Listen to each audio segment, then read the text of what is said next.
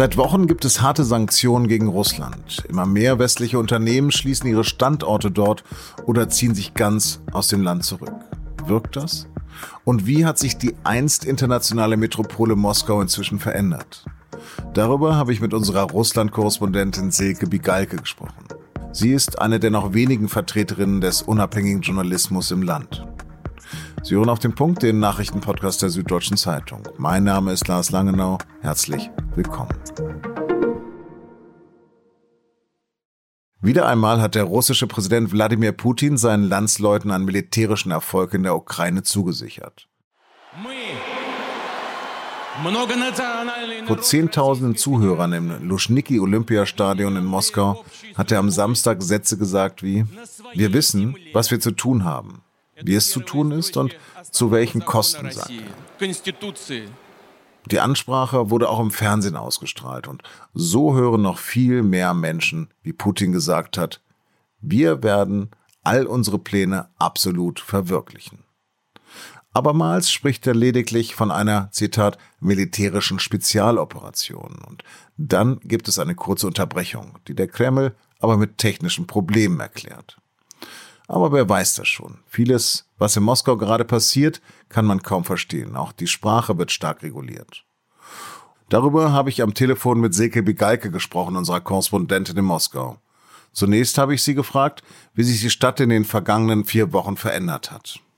Vor allen Dingen, was spürbar ist äh, jeden Tag, ist, dass die Stadt leerer wirkt als vorher. Es sind viele ausländische Kollegen, also auch ausländische Korrespondenten gegangen. Ähm, vor allen Dingen amerikanische Journalisten sind kaum noch hier, aber es sind äh, auch andere Menschen offenbar gegangen. Also wir hören ja auch von, von Firmen, äh, die Russland verlassen und, und dann einfach nicht mehr hier sind mit ihren Angestellten. Aber offenbar sind auch die Russen nicht mehr so viel auf der Straße wie vorher. Ich weiß nicht, ob die auf ihre Datschen gefahren sind oder viele ähm, haben auch das Land verlassen, aber eigentlich können es nicht so viele sein, dass man das so sehr spürt auf den Straßen. Also es ist sehr ruhig hier. Kommen denn die Sanktionen schon zum Tragen?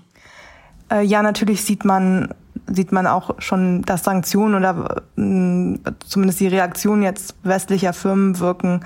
Ähm, vor allem eben sieht man leere Ladenlokale, H&M gibt's nicht mehr ähm, oder hat geschlossen, McDonald's hat geschlossen. Natürlich merkt man das in so einer Großstadt wie Moskau, die ja sehr westlich sich angefühlt hat. Äh, dann ist der Rubel so schwach wie, wie seit Jahren nicht. Das bedeutet, alle Dinge, die aus dem Ausland kommen, in den Supermärkten sind teurer.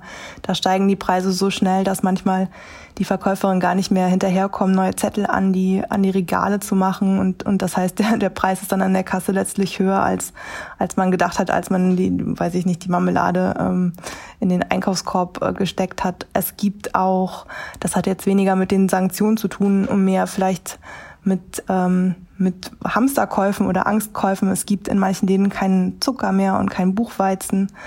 Die, ja, die Menschen merken hier, dass sich sozusagen, oder so fühlt es sich an, ich will jetzt nicht sagen die ganze Welt, aber doch ein großer Teil der Welt sich äh, abgewendet hat von ihnen. Wenn du die Menschen als Journalistin ansprichst, sprechen sie mit dir und, und lassen sich zitieren?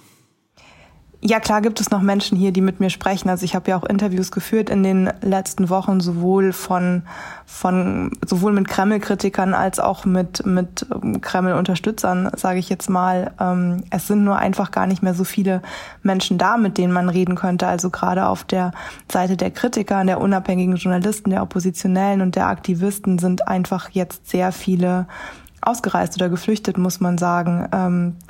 Wenn man die Leute auf der Straße anspricht, dann sind sie gerade sehr vorsichtig. Also wenn ich mich da vorstelle mit ähm, Korrespondentin einer deutschen Zeitung und mögen sie etwas sagen zur Situation, da würde ich sagen, möchte die Mehrheit eigentlich gerade lieber nichts sagen, aber auch da haben ein paar, sind ein paar stehen geblieben und haben erzählt.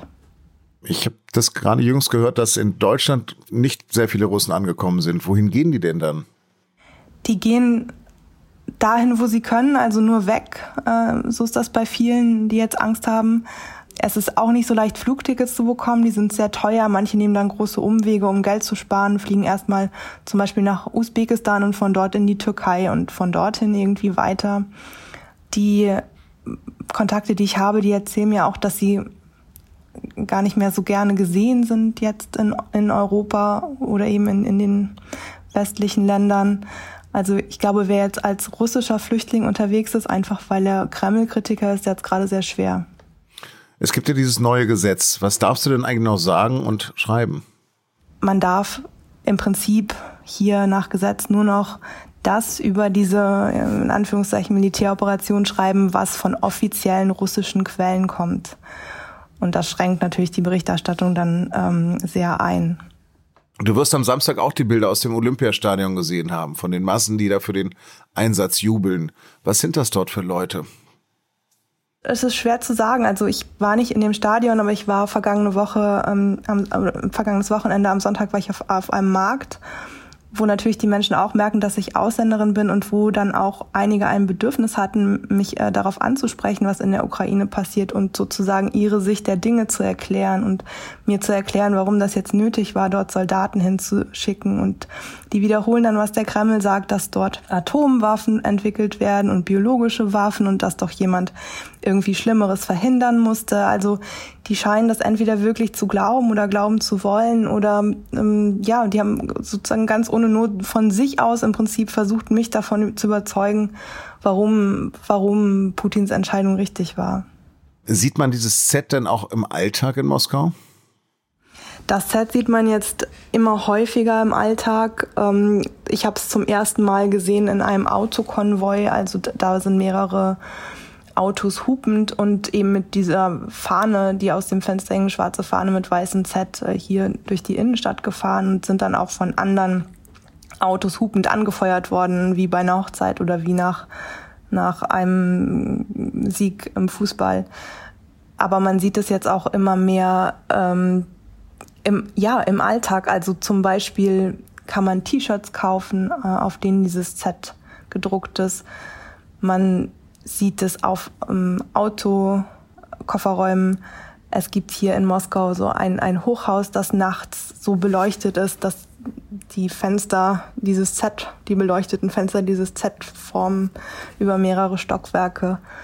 Äh, man sieht es im Internet überall, äh, wobei ja auch niemand so genau weiß, wofür das Z steht. Also es unterstützt die russischen Truppen, aber, aber was es bedeuten soll, da, darüber streitet man noch. Ich bewundere ja den Mut der Menschen, die da ähm, auf die Straße gehen. Wie oft siehst du denn noch Demonstrationen und was passiert wohl mit den Leuten, die demonstrieren? Also wenn es Demonstrationen gibt, dann sind das im Moment so Einzelaktionen, also einzelne Menschen, die auch oft im, im Internet vielleicht ein Statement abgeben. Ähm, ich war auf einer auf einer dieser Protestkundgebungen vor zwei Wochen war das, glaube ich. Dazu hatte Nawalny aus dem Gefängnis heraus aufgerufen.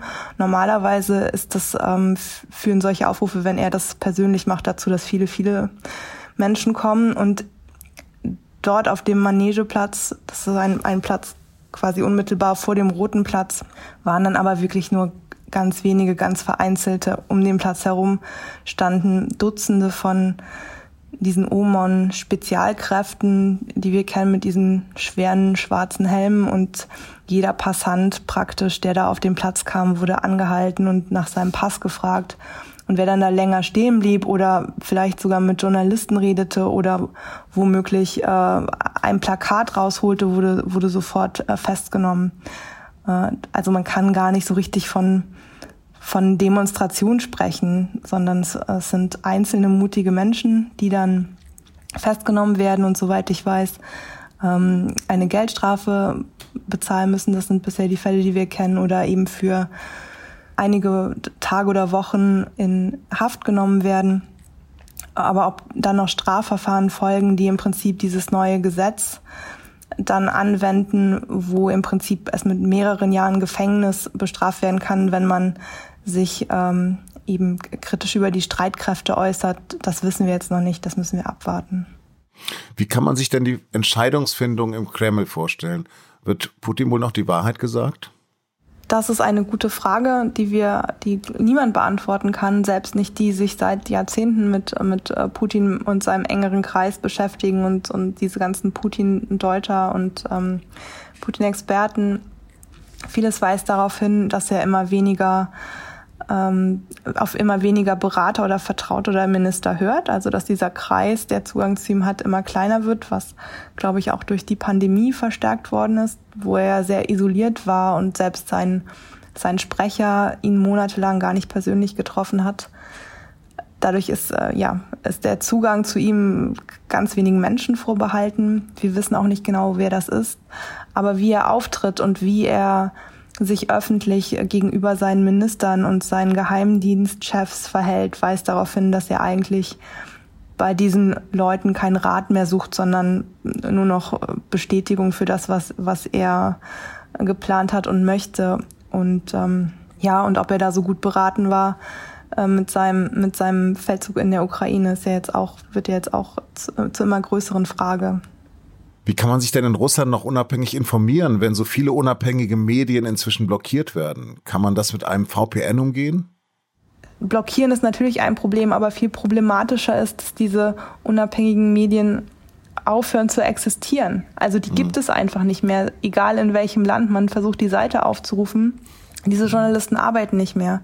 Die haben das Land verlassen und, und aufgehört, jetzt erstmal Journalisten zu sein. Ähm, das heißt, die, die unabhängigen Quellen für mich und für, für alle Russen, die daran interessiert sind, sind eben verschwindend gering geworden. Das ist das größere Problem.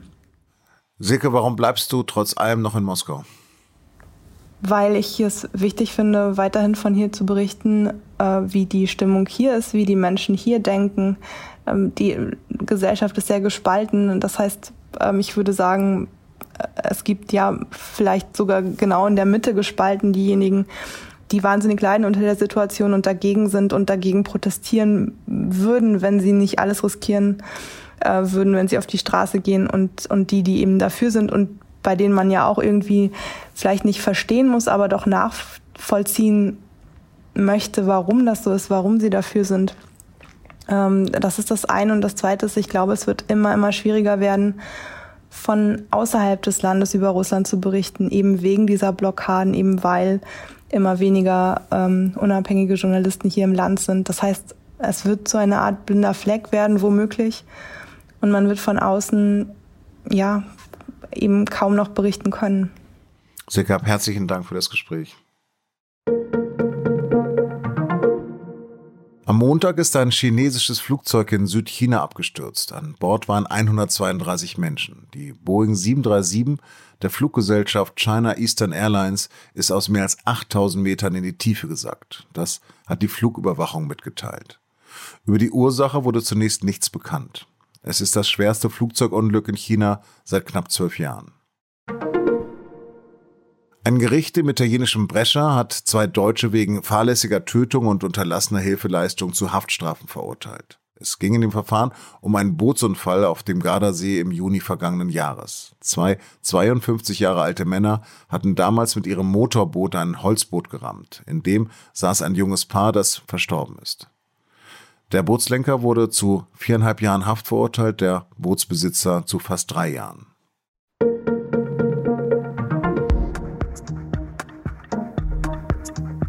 Frauenfußball wird auch in Deutschland immer populärer und professioneller.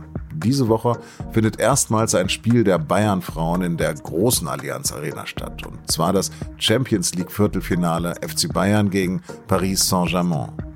Darüber hat meine Kollegin Anna Dreher mit Bianca Rech und Tabea Kemme gesprochen. Beide sind ehemalige Profifußballerinnen. Das Gespräch hören Sie in unserem Podcast und nun zum Sport. Redaktionsschluss für Auf dem Punkt war 16 Uhr. Produziert hat die Sendung Justin Patchett. Vielen Dank fürs Zuhören.